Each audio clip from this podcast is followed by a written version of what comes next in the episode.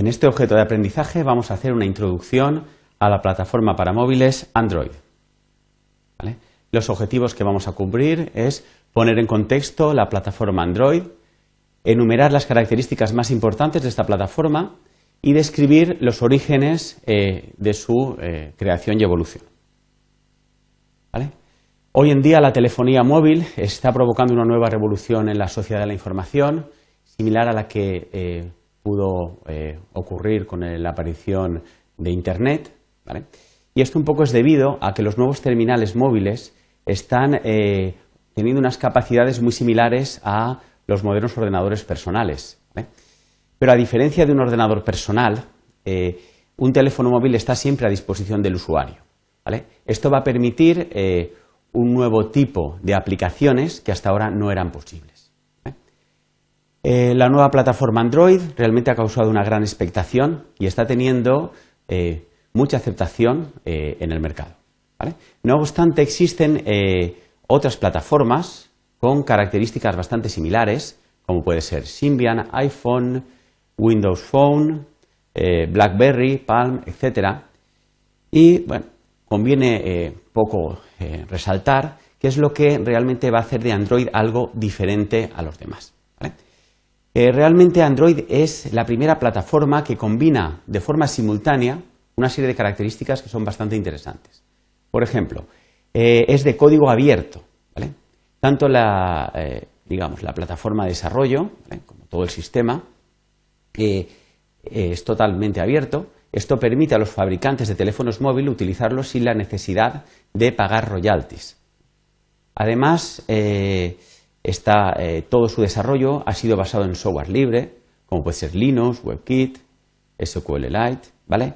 Y otros componentes que iremos describiendo, que realmente han facilitado mucho su creación. Además, eh, como segunda característica podemos destacar que eh, proporciona una portabilidad asegurada. Todas las aplicaciones están basadas en Java y esto nos permite ejecutar en gran variedad de dispositivos eh, presentes e incluso dispositivos futuros. Además, tiene una filosofía basada en componentes reutilizables, inspirados un poco en la filosofía de Internet. el diseño de interfaz de usuario, por ejemplo, se hace con unos documentos XML, muy parecido a lo que puede ser una página web.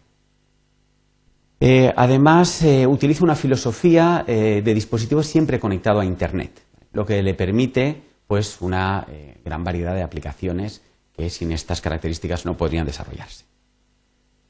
Además, podemos destacar cómo dispone de gran cantidad de servicios incorporados.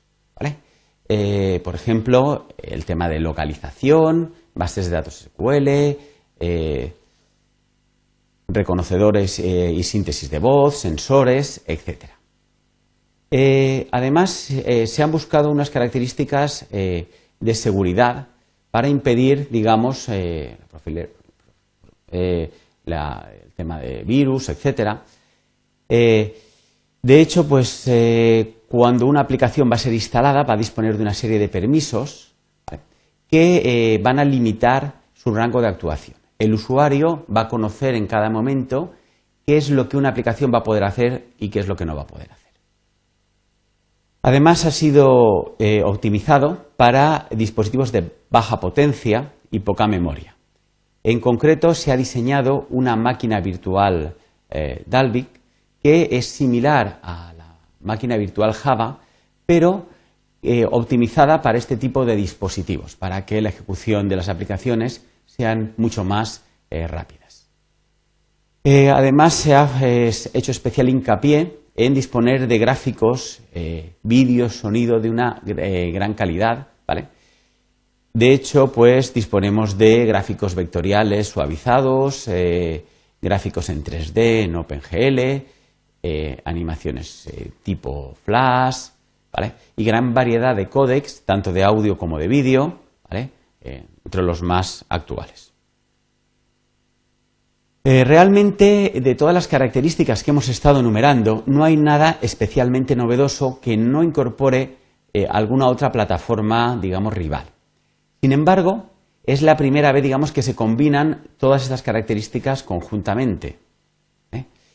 además, digamos, hay un grupo de empresas bastante importante que está detrás, encabezadas por Google, que de alguna manera está velando por que el software no se disperse, como puede haber ocurrido en, en Linux, ¿vale? y eh, de alguna manera marque un poco el ritmo de, eh, creación de nuevas versiones. Como hemos comentado, existen eh, gran variedad de plataformas ¿vale? y habrá que ver un poco si Android realmente se va a convertir en nuevo estándar para sistemas operativos para móviles. Esto habrá que esperar algún tiempo para verlo. Vamos a enumerar a continuación un poco cómo surgió la plataforma Android y cómo ha ido evolucionando. Eh, todo empezó un poco en el año 2005, cuando eh, Google adquiere una empresa, que era Android Inc., que estaba un poco especializada en el desarrollo de, eh, digamos, ejecución de Java sobre móviles. Se empieza a trabajar en este mismo año en una máquina virtual Java especialmente optimizada para móviles, que va a ser la máquina Dalvin en el año 2007 se da un nuevo paso bastante importante, creándose la corporación Handset Alliance, cuyo objetivo va a ser promover estándares eh, abiertos para móviles. En concreto, uno de sus objetivos más importantes es promover Android. Está formada por un grupo de empresas bastante importantes, encabezadas por Google, también puede estar Intel, Texas Instrument, Motorola, T-Mobile, Samsung, Ericsson, Toshiba, etcétera, Y todas se han comprometido a que sus desarrollos tengan por lo menos parte del código abierto bajo licencia Apache 2.0. Bueno, en este mismo año, en el año 2007, ya aparece una primera versión del Android SDK que permitía empezar ya a crear aplicaciones para Android. En el año 2008 ya aparece el primer móvil con Android, el T-Mobile G1, y Google libera, Google ya libera todo el código de Android. Mm. En este mismo año también se abre Android Market para poder, de alguna manera, distribuir aplicaciones para Android. En el año 2009 se lanzan nuevas versiones, en concreto la 1.5 y la 2.0 del SDK, con nuevas prestaciones.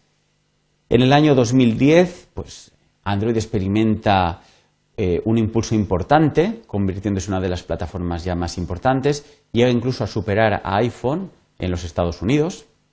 Y este mismo año se lanzan nuevas versiones como la 2.1 y la 2.3. La 2.3, Ya en el año 2012 ya aparece la versión 3.0 del SDK especialmente diseñada para tabletas. Y bueno, eh, en esta presentación eh, Hemos, eh, de alguna manera, presentado un poco de forma breve la plataforma Android. Hemos enumerado sus características más importantes. Podemos destacar que es de código abierto y que está especialmente diseñada para la portabilidad y la seguridad. También hemos descrito sus orígenes y evolución. comentar simplemente que está auspiciado por Google y está promovido por Handset Alliance. muchas gracias por su atención.